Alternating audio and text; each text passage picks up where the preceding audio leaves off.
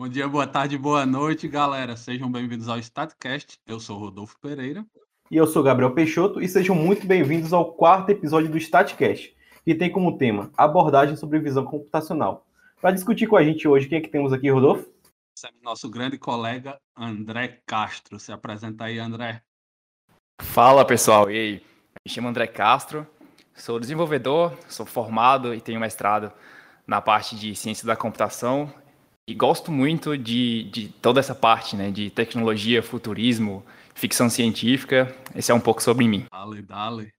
E, e aí, mano, tu, é, tu se formou aonde? Como foi aí? Fala aí, comenta aí um pouco sobre a tua vida para nós. Cara, eu sou paraibano, né? De coração, de muito orgulho. Você pode estranhar um pouco meu sotaque, mas é porque eu já morei com muita gente de vários cantos, do Brasil, inclusive, do mundo. E eu meio que já fui incorporando um pouquinho de cada, assim. Então, o meu sotaque já é um pouco diferente, mas sou paraibano, nasci em João Pessoa e me formei na UFPB mesmo, né? No campus, antigamente campus 1, né? Depois se mudou, tá no campus de Mangabeira agora o curso. E sou cria da UFPB. Beleza. E como foi que você começou a trabalhar na área? Você teve dificuldades? Conta aí um pouquinho pra gente. Cara, é, eu fui sempre apaixonado por tecnologia. Desde criancinha, eu era um, uma criança muito curiosa.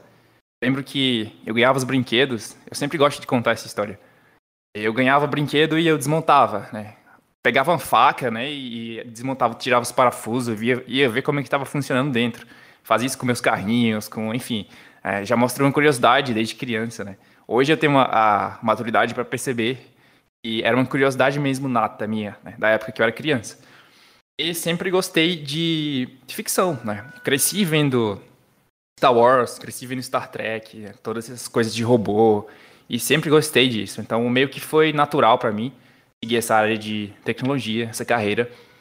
E na época que eu fui fazer o, o vestibular, eu me debati assim para um lado para o outro, mas acabei decidindo entrar na área de tecnologia e o curso mais atraente na época foi o de ciência da computação mesmo. Fica nosso pedido daí a galera protejam a Sarah Connor, né?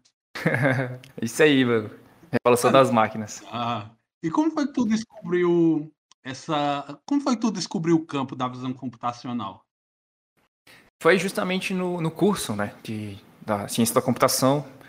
E depois de passar tantos anos vendo várias áreas da, da computação, eu meio que estava em dúvida em qual, qual área eu ia seguir. E foi logo no final do curso mesmo, eu deixei uma das disciplinas para. E era uma disciplina chamada. Nossa, esqueci o nome, mas tem a ver com processamento de sinais e visão computacional, né? Eu esqueci o nome da disciplina, mas a gente vê essa disciplina. E eu deixei ela para o final, porque. Não lembro, não lembro por quê, porque era pré-requisito de algumas outras coisas, não sei. Mas eu gostei muito dessa disciplina e, cara, eu me vi realmente maravilhado e, tipo vendo que era aquilo que eu queria. Eu gostava muito de. Se fosse, cara, eu tô aqui vendo o meu resultado, tá aparecendo na tela, eu criei um algoritmo. Tô vendo o resultado na tela em tempo real. E as aplicações da visão computacional, vi também que dava para aplicar na robótica, né? Que é uma área que eu tinha muito interesse. Então eu meio que casei essas duas áreas, visão computacional aplicada para robótica. E no fim do curso eu fiz o TCC nessa área. E tirando essa matéria que você fez, na tua universidade tinha algum outro conteúdo sobre essa área? Por exemplo, evento, palestra, oficinas, etc? Não, não tinha. Na época que eu fiz, só tinha essa disciplina. De... Ah, lembrei o nome. Era PDI, Processamento Digital de Imagens. É uma área que também envolve um pouco da visão computacional. Mas não tinha, na minha época, era uma área assim que existia redes neurais, né? Então, deu boom de redes neurais ultimamente por conta dos dados, a criação de alguns frameworks. E realmente essa área teve grande pesquisa e desenvolvimento, desde 2015, mais ou menos. E na época que eu fiz a graduação, não tinha muito isso, né? Então, realmente era pouco comentado. Era tudo mato. Era tudo mato. e beleza, tu se encontrou nessa área, mas e aí, para começar a estudar, tipo, conteúdo extra que a cadeira não dava, como foi o desenrolar? Foi difícil achar material? Então, é, português sim, material em português era bem difícil. E inglês, principalmente, foi o que eu tive os melhores resultados. Né? Eu sempre procurei pelo Google. E a chave de você fazer uma boa pesquisa é você saber escrever a pergunta certa no Google, porque você encontra tudo, cara, tudo. E principalmente se você escreve em inglês, né? Tipo, a língua, imagina um chinês, um indiano e um cara que tá na Europa, né? Todo mundo tem a língua universal que é o inglês.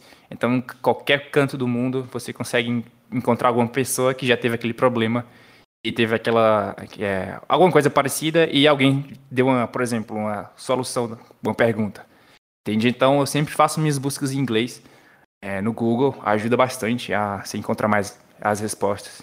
E pesquisei em blogs gringos, inclusive já acessei página em, em chinês mesmo, tive que usar o tradutor para desenrolar uns problemas aí que eu estava tendo na versão de uma biblioteca.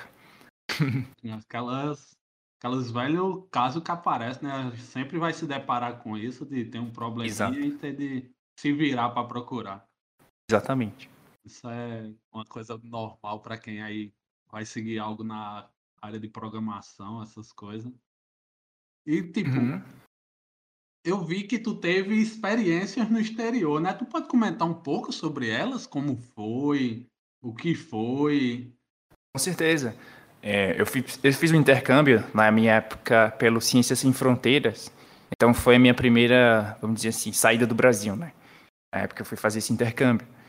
E eu pude observar um pouco, né, o tipo de ensino que era mostrado, o tipo das universidades. Eu não achei tão diferente na minha época, né? Isso em 2013, não achei tão diferente o ensino de fora, pelo menos na universidade que eu fui, que fui, que foi a Universidade de Oslo, em relação ao que, se, ao que é ensinado nas universidades. Só a diferença que eu percebi era que o preparo lá em relação a material, né, tipo notebook, laboratório, é, material para o aluno estudar era muito maior. Então, eu realmente percebi que as disciplinas eram passadas bem parecidas, o professor passando algum slide, alguma coisa assim. E tinha também uma coisa bem legal que era é, laboratório prático, né? E, inclusive para a maioria das disciplinas. Isso que é uma grande diferença também. Essa foi a minha primeira experiência, foi bem legal. Voltei para o Brasil com outra mentalidade, né? Tipo, já tive uma experiência, um, foi um crescimento muito mais pessoal do que mesmo de é, profissional, né, de, de estudante. Pude me virar bastante. E durante. É, voltei para o Brasil, fiz mestrado, terminei o curso primeiro, né, fiz mestrado, e depois eu trabalhei um tempo em Portugal, devido à indicação do meu orientador da UFPB. Eu fui lá trabalhar com visão também computacional aplicada para robótica. E um laboratório muito equipado, muito bom. É realmente outro nível você fazer pesquisa fora do Brasil, porque tem, tem incentivo, né? A gente não pode nem falar, o Brasil está, enfim, cortou gastos e é muito ruim fazer pesquisa aqui no Brasil, realmente. Foi uma das, das razões que hoje em dia eu não estou mais focado muito em pesquisa, porque eu quero ficar no Brasil, né? Tenho a família aqui, mas eu, infelizmente, a gente, como pesquisador no Brasil, não é reconhecido e não tem muito como avançar. É muito triste, mas é realidade. Falecimento aí é uma coisa que quem quer a carreira acadêmica sempre teve de dar um jeito de lidar com essa falta de investimento, essa falta de sensibilidade com o lado do pesquisador, né? Porque o pesquisador tem um papel muito importante na sociedade. Com certeza. Falei. Exatamente. Tem essa consideração pelo profissional. Beleza, mano. E aproveitando que o Rodolfo perguntou sobre a tua experiência de morar no exterior, tu pode falar sobre um pouquinho sobre a tua vivência? Passou uns perrengues lá fora. Como é que foi o período de adaptação quando tu teve lá? Cara, é, na, na, na, graduação, né, no intercâmbio que eu fiz, foi mais fácil a adaptação, porque eu fui junto com vários outros alunos. Então a gente facilmente se tornou amigo e a gente se, realmente se ajudava, né? A gente sempre estava em grupo. É, então, tipo, foi mais questão de língua, de costumes, de alimentação, comida muito diferente do Brasil. Eu sou acostumado a comer arroz, feijão, a carne, cuscuz com ovo, né? Essa comida que todo nordestino gosta. Lá não tinha isso. E foi realmente bem chato, né? É, a alimentação é uma coisa bem, bem diferente né? pelo mundo. Eu gosto de dizer que não existe nada igual, não existe nada igual à, à culinária do Brasil. Ah, fora isso, um pouco do clima, né? Tem é, clima frio, as estações têm uma, é, muita neve. Estação que está quente no verão e, tipo, a, adaptação no mais foi isso. E foi minha primeira experiência também morando fora e sozinho, então eu tive que encabeçar tudo, né? Conta, organização da casa, limpeza, lavar os pratos, limpar o banheiro. A gente dividia um, como se fosse um pequeno apartamento, cada um tinha seu quarto, mas as áreas comuns eram é, divididas, né? Comuns. Né?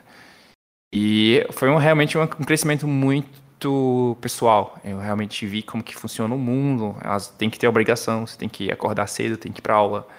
Além das obrigações de estudante, a obrigação da casa e da vida mesmo, né? Foi bem legal isso. Foda. Mas, tipo, já focando mais na área agora, tipo, o que é visão computacional para a galera aí que tá, tá, se perguntando? Cara, a gente pode entender uh, como visão computacional um subramo né, da, da computação que trata de imagens e, e vídeos. Né? Uh, na verdade, a visão computacional é um subramo da percepção computacional. E percepção ela pode se dar em vários sentidos como percepção auditiva, né, percepção visual, percepção tátil. Existem sensores né, que simulam a, como se fosse os sistemas táteis do ser humano. Mas entrando nessa sub-área, que é visão computacional, é como se fosse uma área que trata da, da visão. Imagina os olhos de uma pessoa e a gente recebe como input na entrada imagens. E a gente recebe como input na visão computacional imagens artificialmente geradas por câmeras. Né? Então uma área que estuda basicamente isso e estuda de tratar alguns problemas como identificação de objetos, reconhecimento de, de imagens, classificação de imagens. Ah, é muito utilizado hoje em dia para detectar, por exemplo, ah, doenças né, de raio-x, algumas coisas assim, ou então sistemas é, de. Como se chama em, em português? Sistemas de surveillance. Ah, monitoramento, né, que evita, evita, por exemplo, uma área restrita que fica entrando pessoas, essas coisas. Então é uma área que trata muito com, de vídeo, imagens e extração de informação desse tipo de mídia. E quando foi que começou a se falar sobre visão computacional? Como foi que, quando foi que surgiu a importância de se tratar sobre a área? Você sabe dizer? Nossa, a, realmente a visão computacional ela é uma área bem antiga, bem antiga, da década de, não sei, 60 por aí. E é uma área que sempre foi estudada, né, interessando, interessada, né? Eu acho que surgiu mais ou menos com, com os militares. Né? Todo avanço tecnológico dessa, dessas, dessas eras surgiu muito com investimento militar dos Estados Unidos.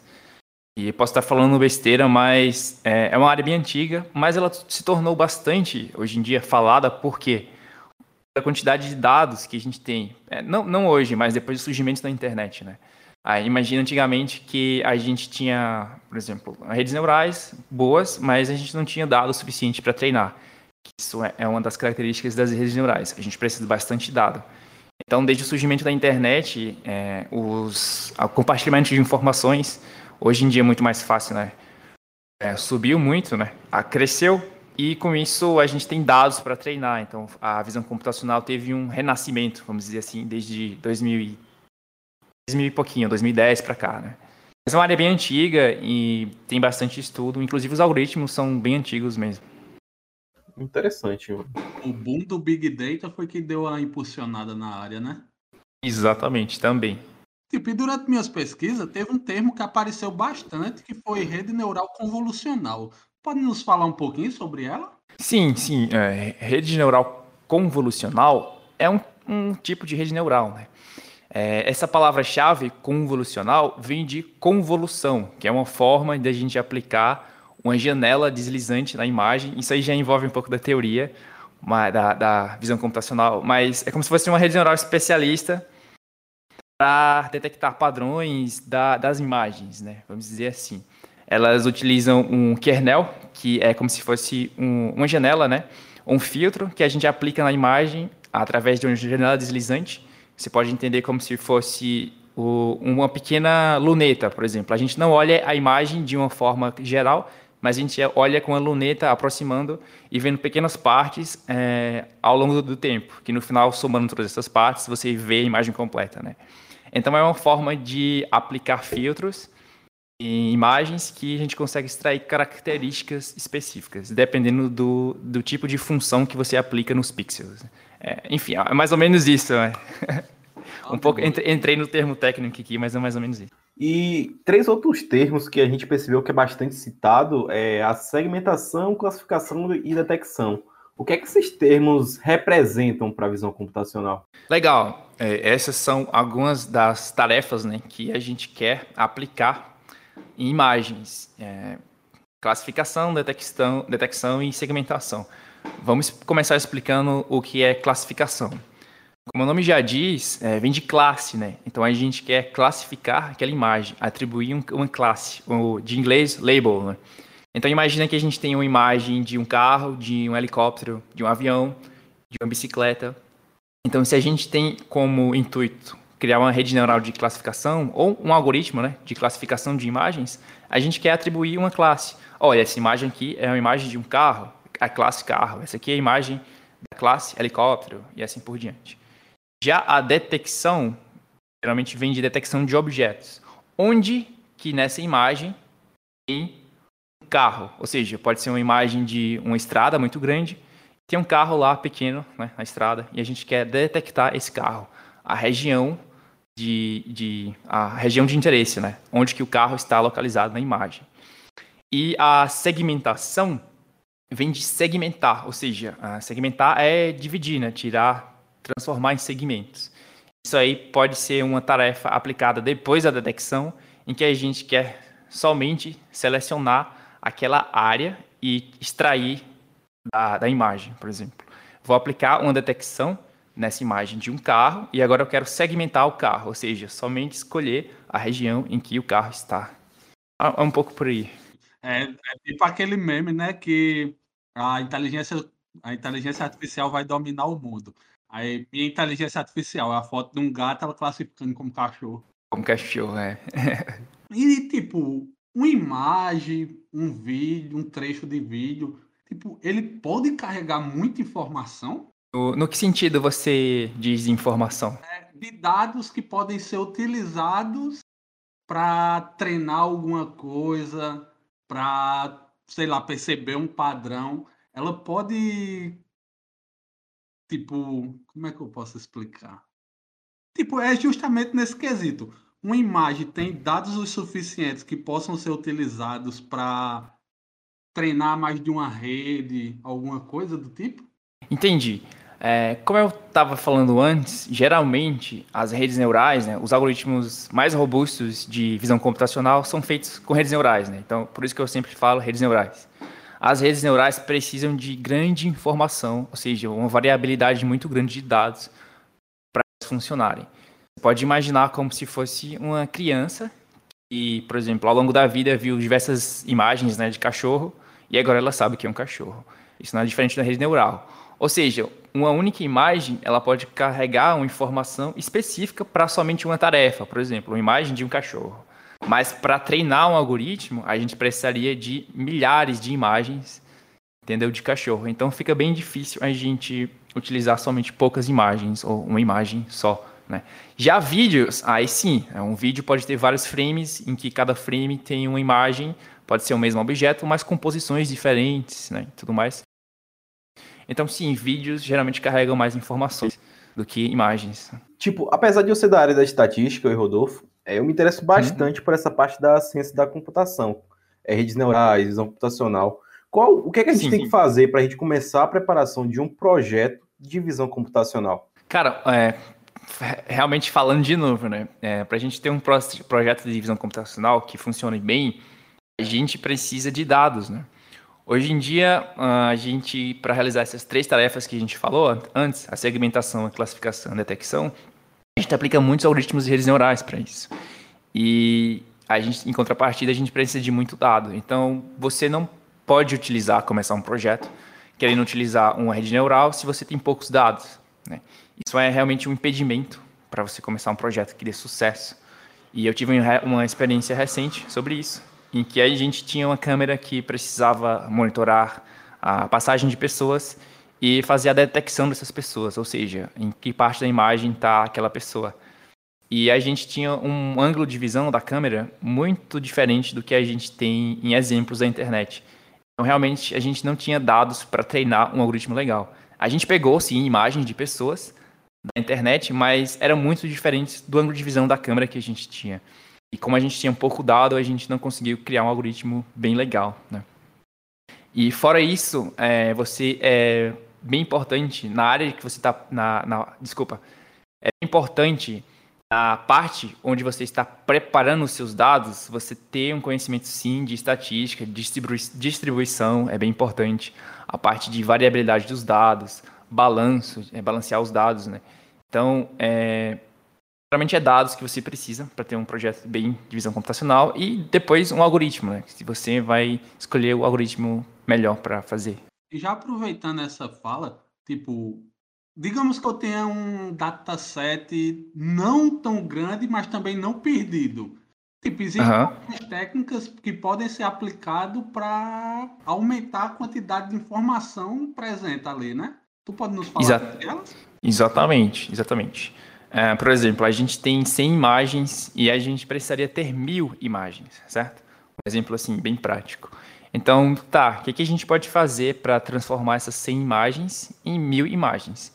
A gente vai aplicar técnicas de visão computacional. Olha aí, aí que a área ela está própria se ajudando, né? A gente vai utilizar uma, umas técnicas de visão computacional ou de processamento de imagens, né? Eu acho que seria melhor falar processamento de imagens. A gente é, vai usar essas técnicas para transformar a imagem em outra. Por exemplo, uma das técnicas que a gente pode usar é rotacionar a imagem. Se o cachorro está olhando para a direita, a gente rotaciona a imagem e ele vai estar tá olhando para a esquerda agora. Ou então rotacionar com um ângulo, sei lá, variável. Então a gente já tem 360 possibilidades. Né? Vamos dizer assim, variando de, variação de 1 em 1 grau. Então, é, outra, outra técnica, a gente pode uh, recortar uma parte da imagem, somente focar naquela região, que também não perde muita informação. Por exemplo, se a imagem tem muito fundo, a gente tira um pouco do fundo. Ou espelhar a imagem também é outra forma. É, já, já falei três. Outra é aplicar um ruído, por exemplo, um ruído gaussiano que a gente utiliza, né, que é, é como se fosse uma forma, uma, uma distribuição gaussiana para aplicar ruído na imagem. A gente pode fazer isso também. Aplicar um flash é, na imagem, por exemplo. Então, eu já falei cinco e você de uma imagem transformaria para cinco. Né? Existem outras técnicas que você pode usar. Ah, deixa eu pensar mais um pouco. Hum de cor também, né? Isso, isso, exatamente. É, você mexe nas bandas de cor da imagem, então você deixa ela mais clara, você pode deixar ela numa tonalidade de cor diferente. Você consegue aplicar um, um filtro de transformação não linear, que você deixa a imagem, por exemplo, meio ondulada. Então, tem diversas técnicas de processamento de imagem que você consegue aplicar. São dezenas a centenas, talvez, de técnicas Existe uma biblioteca muito legal, você que está trabalhando com isso e usa Python, que ela se chama Albumentations. É, se escreve A-L-B-U-M-E-N T-A-T-I-O-N-S Albumentations. Ela foi uma biblioteca criada pelos competidores do Kaggle, ou seja, uma biblioteca criada por gente que realmente entende e está na linha de frente de pesquisa. Eu uso ela bastante. É, e quais dificuldades uma pessoa que quer trabalhar né, na área de visão computacional pode encontrar? As dificuldades é que a gente, não só na visão computacional, mas se você está entrando nessa área de machine learning, né? E é uma área que está muito atrelada com isso. É, realmente é treinar os algoritmos, né? A gente espera que vai ser fácil, mas nem sempre é, é fácil. E a gente pode ter uma dor de cabeça na parte de treinar algoritmos do machine learning. E também uma dor de cabeça, uma dificuldade que pode ter, novamente eu bato nesse ponto, é, são os dados. E muitas empresas ainda não atentaram para esse tipo de necessidade. Muita empresa, eles querem começar um projeto de machine learning, né? Alguma coisa assim, divisão computacional, mas eles não têm dados. E fica meio que impossível trabalhar com isso.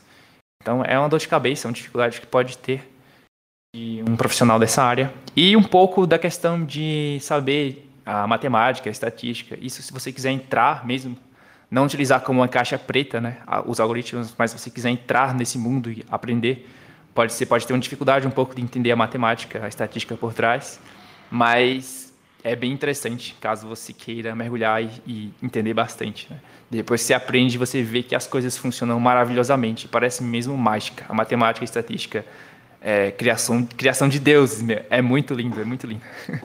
Foi tipo, aproveitando esse negócio de da quantidade do boom de dados e tudo mais, uhum. é, eu acho que para trabalhar nisso requer um hardware bom também, não é? Tem, sim, sim. não é qualquer computadorzinho caseiro que vai tancar um algoritmo para trabalhar na área de visão computacional.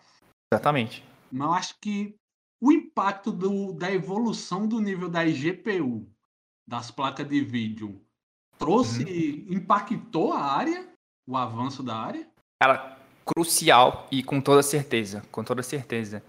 O, o processamento das redes neurais, né, que são algoritmos que são utilizados bastante para visão computacional, eles conseguem ser paralelizados em GPUs, né? Por conta da arquitetura das GPUs, a construção como ela é feita, a gente consegue paralelizar os tensores, né, que é uma forma da gente representar os dados e fazer, ao invés de uma operação simultânea, a gente fazer 100 ou 200 ou milhares de operações simultâneas. Então, com certeza, o avanço das GPUs e foi, foi primeiramente impulsionado né, pelo mercado gamer, mas depois o pessoal viu que dava para usar. Inclusive a Nvidia, ela é a marca né, que a gente utiliza para treinamento de redes neurais. E ela tem uma grande pesquisa né, nessa área de, de desenvolvimento de IA. Então você pode acompanhar os trabalhos no, no, no, blog da Nvidia. Eles de vez em quando trazem artigos bem legais. E realmente tem uma, uma equipe bem, bem poderosa de pesquisadores tentando extrair o máximo das GPUs com, com IA e inteligência artificial. Né? A dica de conteúdo aí para nossos ouvintes. Eles têm um trabalho bem da hora também, que é o DLSS, né, que usa de Deep Learning, Machine Learning, para aumentar a produtividade da placa, né? DLSS e saiu agora o da AMD, que é o. Como é o nome? É FPX, não sei o quê.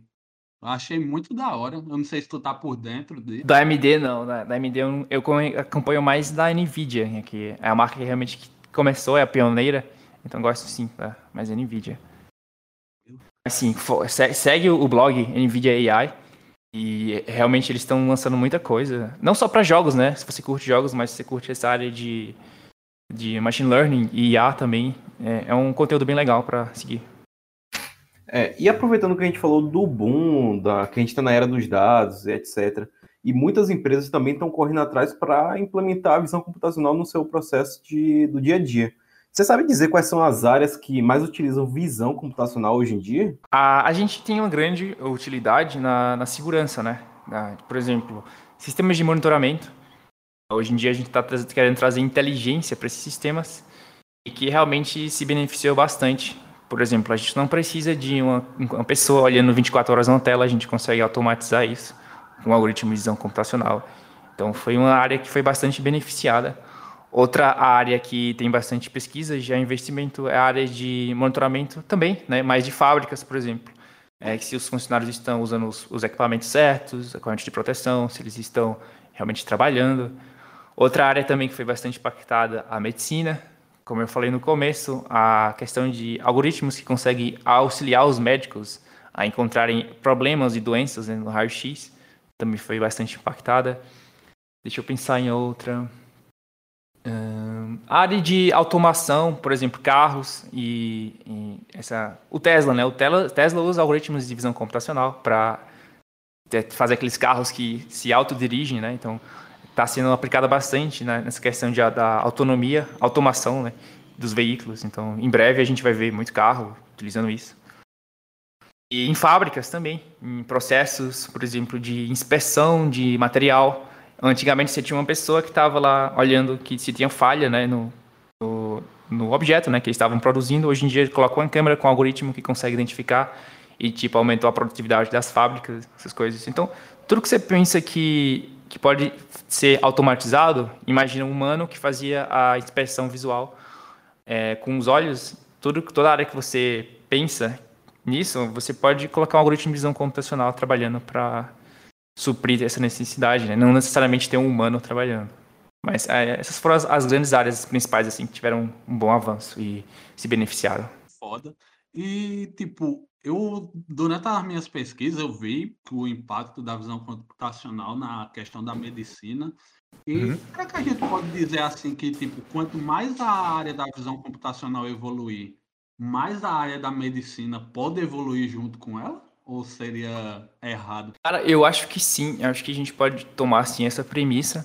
Como eu, eu dei o exemplo de, de raio-x, né? Mas, por, por exemplo, outras imagens que a gente pode utilizar da medicina, como tomografia, alguns scanners 3D. E o médico, às vezes, ele vai ficando cansado, né? Tá, trabalhou o dia todinho e tá com a vista cansada. Ele pode utilizar algoritmos que auxiliem, né? Essa identificação de doenças ou algumas anormalidades, vamos dizer assim. E no caso, o médico, ele fica como revisor, né? Não confiar, não. não a gente, infelizmente, no momento não pode confiar. Apesar de a gente ter alguns resultados que são superiores a alguns médicos, mas a gente tem que passar pelo crivo humano para realmente ver se aquilo faz sentido ou não. Então, com certeza, é, imagina todo tipo de a atividade médica que utiliza alguma imagem ou vídeo alguma coisa pode ser sim beneficiada com a visão computacional. Eu acho muito da hora essa parte da aplicação da visão computacional em imagens, porque tipo, eu já tive pneumonia duas vezes e tipo, uhum. em uma eu foi muito grave, tipo, a ponto de eu ser entubado e tudo.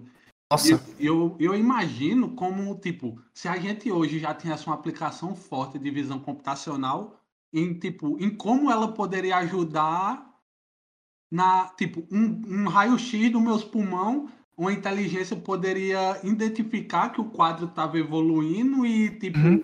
indicar que eu, mereci, eu deveria passar por um tratamento mais rigoroso de uma forma mais rápida e tudo mais. Eu Exatamente. Acho, eu acho que, tipo, se um dia a gente chegar a esse ponto, se não já tiver por aí em algum laboratório em teste, se chegar a esse ponto de a gente um dia no sistema público de saúde ter uma tecnologia dessa, eu acho que dá uma guinada boa aí na saúde pública do, do mundo, né? Vai sim, com certeza. Com certeza. É, aproveitando para complementar isso que o Rodolfo falou sobre a evolução da visão computacional ter impacto direto na medicina, é, algumas semanas atrás eu estava ouvindo o podcast do Paulo Musi, que é médico, e ele estava uhum. relatando que a mãe dele teve câncer e a cirurgia que a mãe iria fazer era cirurgia é, agressivíssima, que geralmente Sim. as pessoas ficavam um mês, um mês internados só para recuperar da cirurgia. E que a mãe dele, ele fez a cirurgia robótica. E que no outro dia a mãe dele já estava andando e indo no banheiro. Então, é, eu acho que também tem um grande impacto nisso, de, da máquina ser mais precisa e mais eficiente, né? Com certeza, com certeza. É, e aproveitando, tem outros campos que estão sendo é, beneficiados pelo avanço da visão computacional? Deixa eu pensar um pouco. Um, eu citei já alguns antes, né? Mas deixa eu pensar um pouco nessa questão. Eu acho que é, é tipo assim, mais é. tipo de exemplo da aplicação, tá ligado? Mesmo, pode ter naquelas áreas mesmo tipo, os que está sendo fortemente impactado e tudo. Acho que, como tu citou muito, uma coisa que eu vi, uma coisa que eu achei da hora, eu não achei tão da hora, porque infelizmente eu acho que dependendo de como a tecnologia evolua, pode ser meio agressivo para a gente. Mas tipo aquele, os depósitos da Amazon, né, que é aqueles carros tudo robotizado, Acho que deve ter um algoritmo lá de visão computacional que, tipo, eles ficam movendo as caixas dentro dos galpão. Eu não sei se tu tá... Sim, sim, sim, com certeza. É, tipo, realmente é aplicado para robótica e automação no geral, né? A gente utiliza bastante a, a parte de visão computacional. E para navegação, a gente... Ah, um exemplo bem legal é o Atlas, né? Aquele robozinho que... A... Qual é a empresa mesmo? Boston Dynamics, né? E a atividade mais recente que ele estava fazendo era fazendo parkour, ou seja, passando por obstáculos. Ele tem sim um, um, sensor que transforma o ambiente em nuvem de pontos, que é uma forma de visão 3D, né? Então, sim, é uma área que é aplicada bastante na robótica. A gente vai ver bastante alguns robozinhos, algumas décadas na frente, eles vão estar utilizando algoritmos de visão computacional. Tu acha que robôs podem chegar ao uso militar futuramente? Já estão sendo utilizados né, para patrulhamento de bases aéreas, algumas coisas. Não de forma totalmente autônoma, né? Realmente tem que ter uma, um desligamento né, por um, algum humano. Ele não pode ter autonomia porque vai que ele se rebela né, e vira um Terminator aí da vida, um exterminador do futuro. Mas, é, sim, vai ser utilizado. Eu acredito que a gente vai ter guerras robóticas no futuro, né, quem sabe. É, tipo, pegando já essa ponta aí, Tipo, quais os benefícios que a visão computacional pode trazer para a gente? Cara, não só a visão computacional, mas como tecnologia no geral, eu acho que o benefício maior que a gente tem é liberdade. Imagina que tem muita gente fazendo muito processo manual, trabalho manual. Então, se a gente consegue automatizar as coisas e colocar máquinas né, para trabalhar, fazendo tarefas manuais, a gente vai ter mais liberdade para focar em outras coisas. É, trabalhos mais intelectuais, vamos dizer assim. Ou talvez ter mais tempo livre né, para a gente. É uma questão um pouco polêmica, porque muita gente diz, pô, mas as máquinas vão tirar trabalhos das pessoas, a gente vai ficar desempregado. Infelizmente, é a evolução do mundo, né? A gente pode ver que teve outros trabalhos antigos que foi sendo tomado, né? Inclusive pelas máquinas. Então a gente não tem muito que lutar, não tem muita, não tem muito como lutar contra, né? O progresso. E eu acho que sim, com o futuro vai trazer mais benefício do que malefício, né? Tem até aquela questão do. Mesmo que não fosse para perdermos para máquinas, mas a gente perderia certos trabalhos de alguma forma por causa do sistema que governa o mundo, né? o capitalismo, que visa sempre ter Sim. maior lucro com a menor despesa. Um exemplo muito Exato. simples é os do busão, que antigamente tinha motorista e cobrador e depois passou só a ter motorista. Sim, a, sim. A, a, pessoa não perdeu emprego com a máquina, simplesmente teve um corte para diminuir custos. Exato, é a evolução natural do mundo, né? A gente não tem muito que resistir. A não ser que, sei lá, tem uma guerra mundial aí atômica e a gente volta para a idade da pedra, né? Aí, não sei. Mas é o progresso evolutivo mesmo. É, e ultimamente tem se falado bastante sobre o uso da visão computacional para fiscalizar pessoas na rua. Como, por exemplo, a China tem implantado esse sistema de, de monitoramento e tem sido criticada fortemente. Você acha que a gente pode perder a liberdade por ser monitorado demais, virar um 1984, um grande irmão? Cara, é realmente é uma pergunta bem interessante. Né? A gente tem essa, entre aspas, né, falta de privacidade na China. E eu, particularmente, é minha opinião, né? É a opinião do André. Eu sou contra isso, né? A gente, de certa forma, tem que fugir de todo tipo de opressão. Eu acredito que é uma forma de oprimir as pessoas, tá realmente monitorando, que realmente os caras são monitorando, são monitorados lá.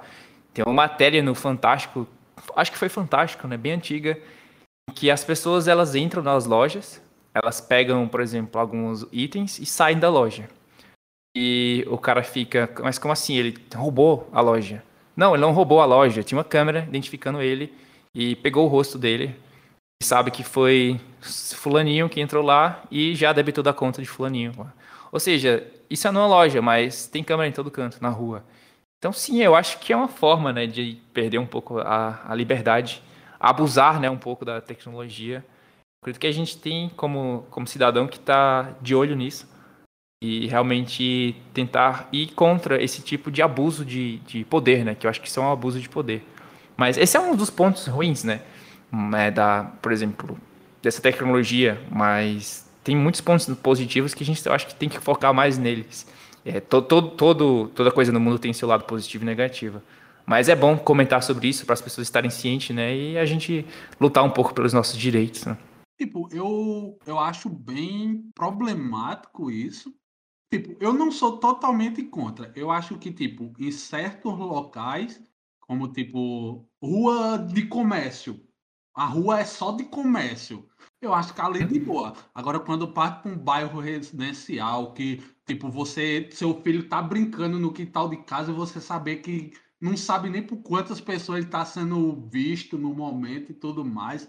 Eu acho que a partir desse momento aí começa a ser muito invasivo. Exato, eu acho um pouco.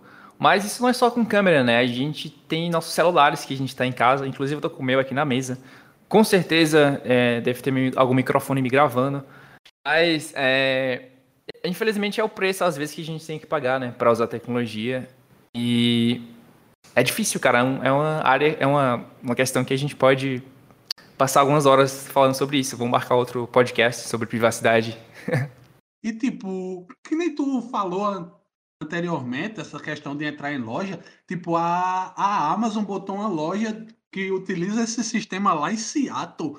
E, tipo, eu acho muito da hora. Porque, tipo, é só você ter um cadastro na loja que as câmeras vão reconhecer sua passe e você entra, compra e sai e chega a conta no seu cartão. E, tipo, evita roubo, porque, tipo, tem muita gente que aborda a galera e, tipo, leva para um banco para sacar dinheiro. E, tipo, acho que esse sistema pode ajudar nesse caso, mas, tipo, evita fila, que, tipo, mano, é uma coisa que eu tenho muito ódio, é de fila, mano, de caixa para pagar alguma coisa. Pô, já tô perdendo meu dinheiro, ainda tem de esperar meia hora para poder usar meu dinheiro de alguma forma, ficar sem ele é foda. Mas aí, o que é que, tipo, tu acha que isso tende a se tornar uma tendência pro futuro? A, tipo, futuramente isso pode chegar nas comunidades mais popular? É uma boa pergunta, né? E tem um pouco a ver com a aplicação desse tipo. Desculpa, a aplicação desse tipo de tecnologia tem um pouco a ver com a cultura, né, em que a pessoa vive ou da região. Infelizmente, eu acho que é uma coisa que vai demorar ainda para se popularizar no Brasil, porque a gente tem uma cultura é, isso, né? De passar a perna no outro. Pode ver o tanto de golpe de Pix que surgiu, né? Pelo, por aí. É uma tecnologia que veio para ajudar a gente, mas muita gente mal intencionada querendo utilizar para o lado ruim. Então tem muito a ver com a cultura em que o país, do país, da região. E seria bom, seria bom. Existe alguma loja já aqui no Brasil, não tão automatizada, mas inclusive é uma startup. Eles utilizam visão computacional, mas não para reconhecer o rosto, mas para reconhecer os produtos que você pega e no final você basicamente já fez uma lista e você paga com um cartão. Então não é tão automatizada, mas é como se fosse um self-service de, de itens que você, você compra. E aqui em São Paulo tem um, um, uns supermercados que também a gente tem caixas automatizadas, mas a gente tem que escanear as compras e também colocar o cartão. Tem, por exemplo, 10 caixas desse e uma pessoa para auxiliar, entende? Se algum, alguém tiver alguma dúvida, alguma coisa assim. É, essa automação vai com certeza chegar, mas eu acho que vai demorar um pouco ser totalmente automático, como em Seattle, aqui no Brasil. A cultura do brasileiro, é, esse negócio de querer fácil as coisas, complica, nos, nos atrasa muito, infelizmente. Isso, exato, é. É, e no começo do, do podcast, tu falou que tu é um cara que curte bastante ficção científica, é, geek. Tu pode falar um pouquinho sobre a visão computacional e como ela se envolve com a exploração espacial? Cara, legal, pergunta interessante.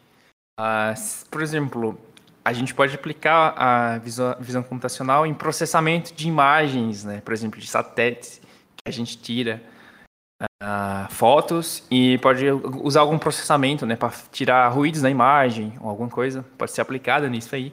Tenho certeza que os cientistas da NASA aplicam algum algoritmo desse tipo. Eu desconheço algum, mas é um pouco óbvio, né, que eles conseguem aplicar algum algoritmo disso. E inclusive para a criação de robôs automáticos, né? Por exemplo, a, as sondas que enviam para Marte, eles conseguem com certeza automatizar alguma coisa com a visão computacional para a partir, por exemplo, ele está andando lá, se tiver algum evento, gera um alerta, um, um evento visual. Então, eu acho que é de suma importância, né? Para robótica e inclusive para robótica espacial também. É uma área que tem muito a acrescentar, sim. E aí, tu acha aí que os planos do Elon Musk de mandar a galera ir morar lá em Marte vai dar certo? Cara, eu acho que não, eu acho que não. A gente não vai viver para isso, não, infelizmente. Eu tava, a gente vai estar tá morto antes, é, deve demorar um pouquinho. E tipo, a gente falou muito em aplicações e tudo, no comércio, na indústria.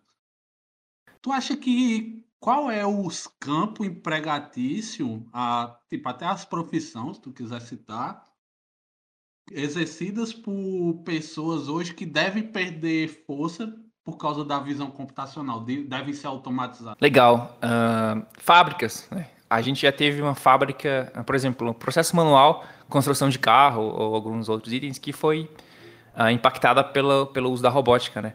Mas agora a gente está tendo algoritmo de visão computacional para utilizar em processos que utilizam o, o olho, né? Por exemplo, inspeção. Então, acredito que o grande, quem vai ser muito impactado, é o pessoal realmente que trabalha em fábrica com processo de inspeção visual é, tá sendo tá tendo uma, um avanço nesse campo e inclusive já tem algumas fábricas né, testando alguns algoritmos mas principalmente nesse nesse campo aí de fábricas e automação. É, e quais o, o custo de fazer um projeto dessa área? É grande?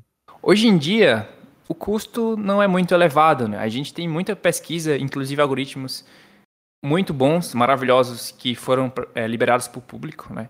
Então a gente consegue utilizar projeto de código open source, né, de código livre, para fazer isso. Eu acho que o custo maior que você poderia ter talvez seja empregar, achar alguém que seja expert né, nessa área, porque realmente para começar do zero uma pessoa totalmente leiga leva alguns anos. Então talvez o curso que você teria como empresa para aplicar algum projeto assim seria a contratação de, de uma pessoa e custos de infraestrutura, né? Eu acho que é um custo esperado, não é um custo muito assim relevante para a área da visão computacional.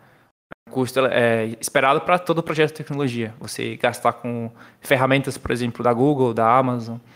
E eu acho que um pouco outro custo que poderia ter em projetos é de dados, você coletar dados, né? Eu acho que ser um pouco também. E, tipo, tem surgido muita startup nesse segmento? Como é que está o mercado aí de, das startups? Muito, muito. Existe bastante startup que surgiu nessas, nessa última década, né? desde 2010 para cá, mais ou menos. E utilizam basicamente a visão computacional. Vou dar um exemplo, né? Uma empresa que eu trabalhei que a gente utilizava para automatização de leitura de documentos. Imagina uma pessoa que estava lá lendo vários documentos por dia, treinando informação.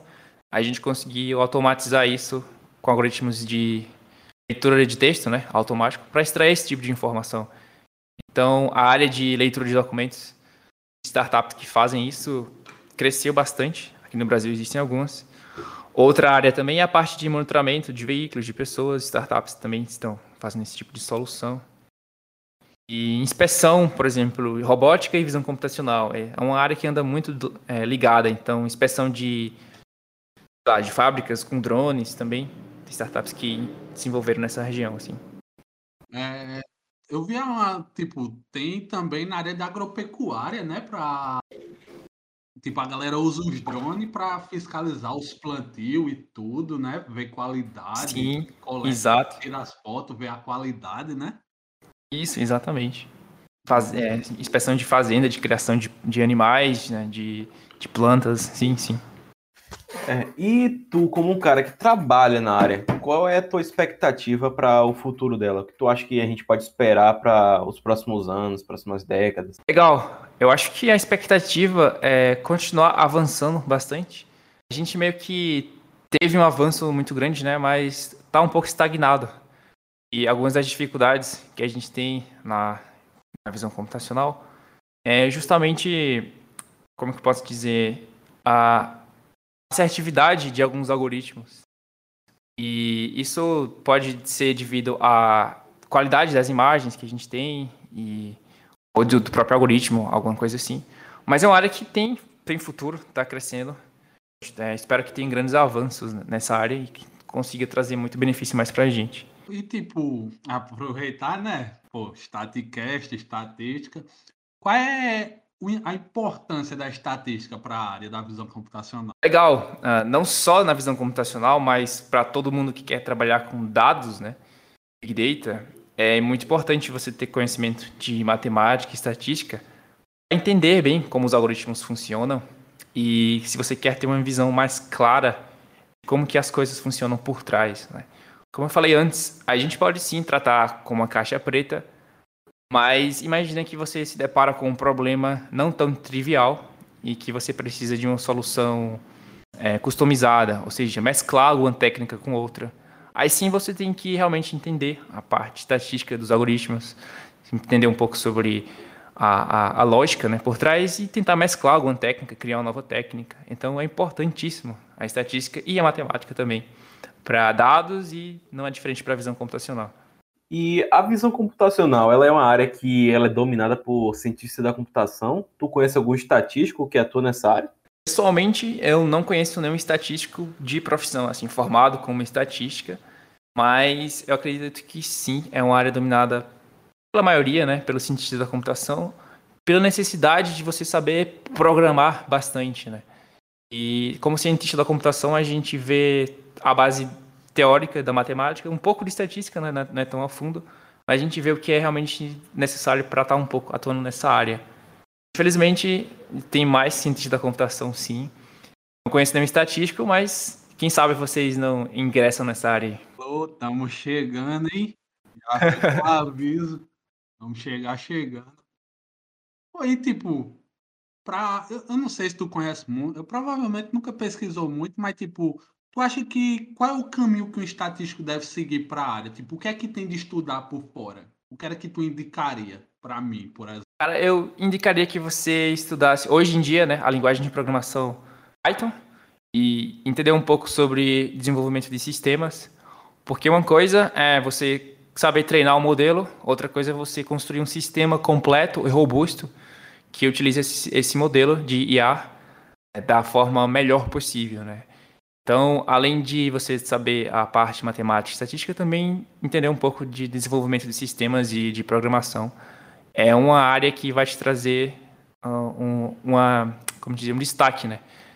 Infelizmente, a gente tem muito cientista de dados que é ótimo em modelagem matemática, ótimo em construção de modelos é, de IA, né, modelos de machine learning, mas eles não são bons programadores. E na hora que a gente tenta colocar esses modelos em um sistema, eles pecam nisso. Então faz um código meio bagunçado e não sabem.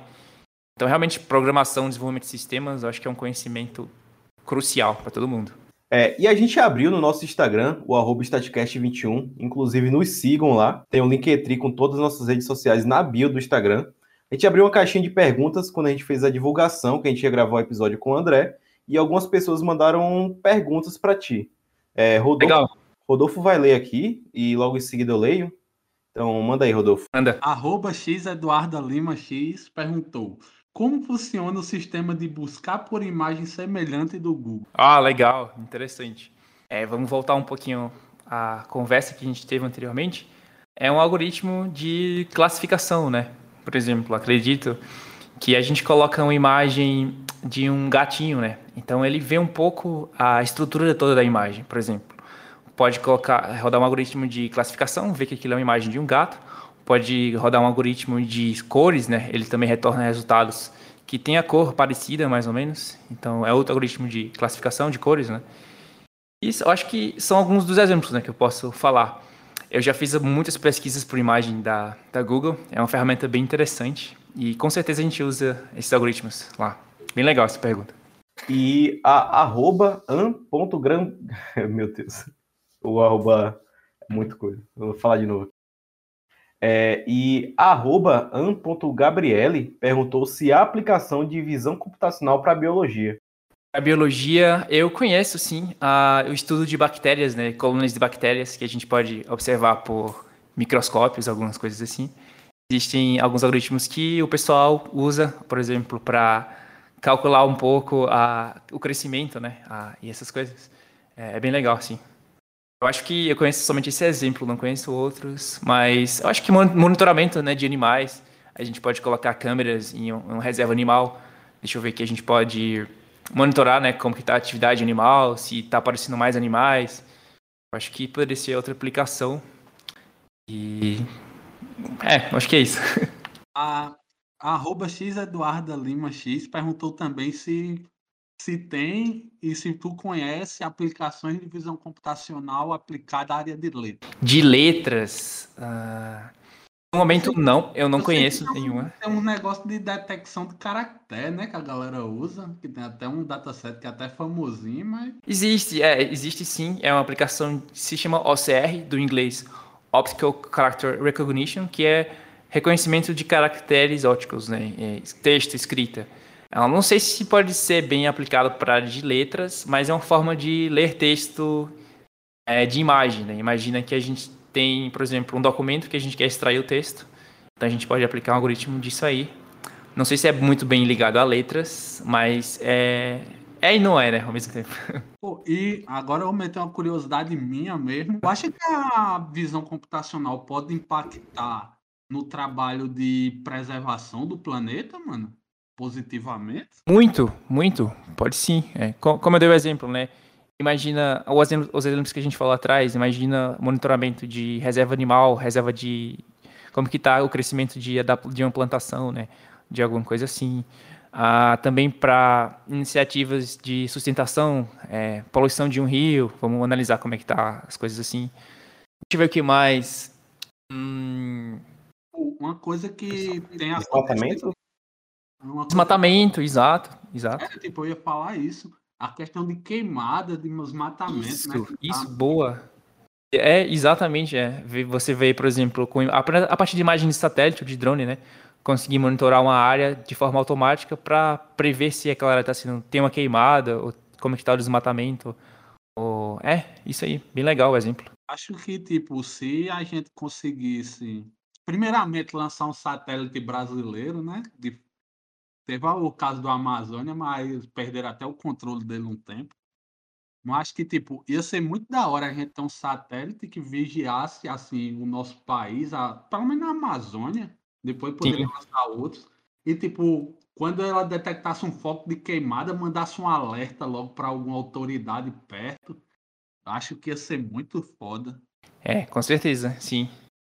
Então é isso aí. André, muito obrigado pela presença no nosso podcast. É uma satisfação imensa receber você aqui. Esperamos você em novos episódios.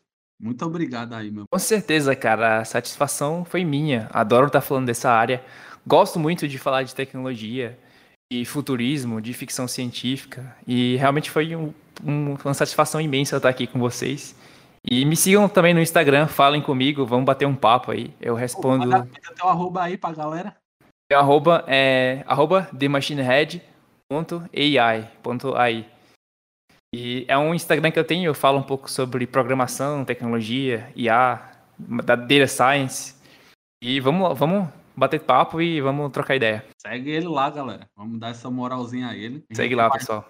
A gente quer agradecer também a nossos parceirão aí, né? A OVNI Design, que cuidou de toda a nossa imagem. Sempre vale ressaltar que se não fosse por ele, provavelmente a gente não ia ter uma imagem tão bonitinha, né? Pô, os caras Valeu, valeu. Os caras mandam muito bem, profissional- profissionalismo Mito. maravilhoso. E tem um negócio aí, ó, para os nossos ouvintes. Novidades em breve. Muito obrigado, galera. Um, um bom dia, uma boa tarde, uma boa noite para todo mundo. Fui. É isso aí, pessoal. Esse aqui é mais um episódio do Statcast. Valeu!